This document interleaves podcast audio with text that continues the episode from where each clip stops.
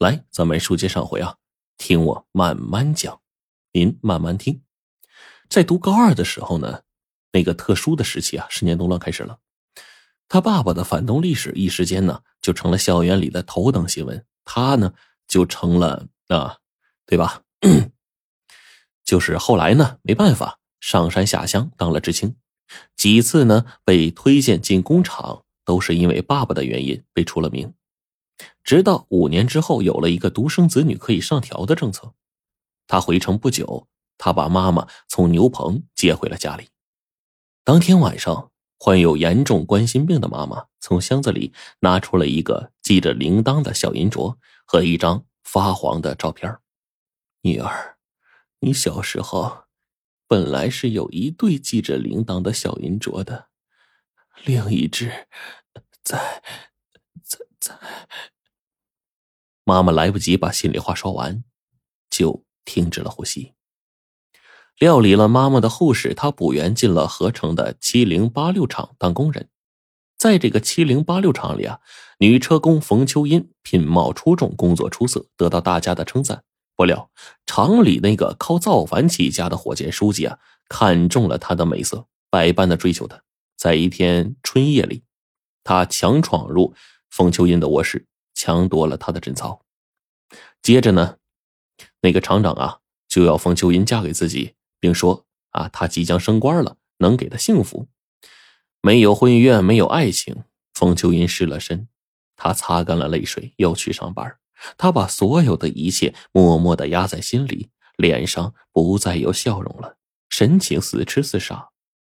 秋英憔悴的脸色引起了同事们的追问。他真想说出那个屈辱，但是一想到自己是台属，还有一个历史上有罪恶的父亲，他的反抗欲望顿成死灰了。他在呕吐几次之后，明白自己已经有了身孕了。他认为呢，应该把这事儿啊告诉那个夺走他贞操的男人。谁知道那个厂长另有新欢了。当厂长得知他的情况之后，竟然血口喷人。怎么，你还要负责呀？哼，笑话！我是党的干部，你是罪人的子女，你想以此来诬陷我？哼，做梦！秋音清醒了，他受骗了。他呼的一下站起来，啪的一声，用尽力气给了他一巴掌。他知道一切都迟了。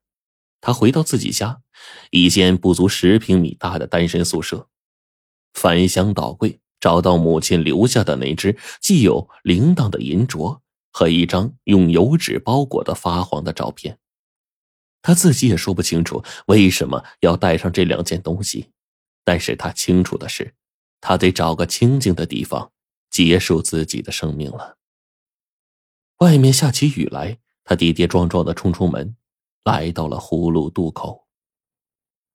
冯秋英在茅草屋里面昏睡了两天两夜，终于醒来了，他感受到一种从未有过的轻松。他的身子分离出一个小骨肉，一个死婴。这一切都是老少公打理的。他细细的回想着自己怎么会来到这个陌生的地方。当他听见一阵老人的咳嗽声之后，猛然的醒悟过来，不由得浑身一震。姑娘，你昏睡了两天，真悬心呐。老少公走到他的床前，温和的说：“是吗？”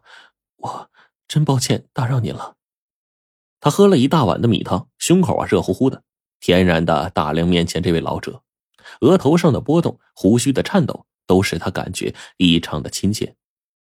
老少公就说：“你安心呐，养好身子啊，呃，等你心里不再难受了，我再托人给你送回家。”秋音闻言愣了愣，随后就啜泣起来：“我没有家。”孤身一人，大伯，大伯，您就收留我吧，我给您烧烧烧烧饭、洗衣。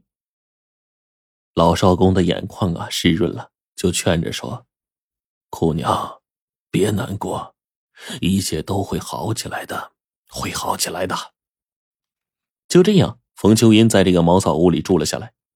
这是邻省的葫芦渡，和合成啊相距一百多公里，前隔黑溪江，后仗双峰山。消息闭塞的很。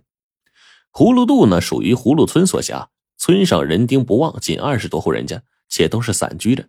村民谋生中啊，有渔有猎，也有闯荡江湖的手艺人啊。多数都是种葫芦卖葫芦啊，嫩的葫芦呢当菜饭，老的葫芦制成瓢碗、酒葫芦什么的，隔三差五呢就会送到对岸去卖，赚外省人的钱。葫芦渡的渡工由葫芦村集体供养，村民常常把一些柴米油盐酱，甚至灯盏的油，不分资助者姓氏男女，一路放在后渡处。至于外乡渡客，那当然是给钱了，钱也不定多少啊，给一分两分不计较，给五毛一块也照收不误。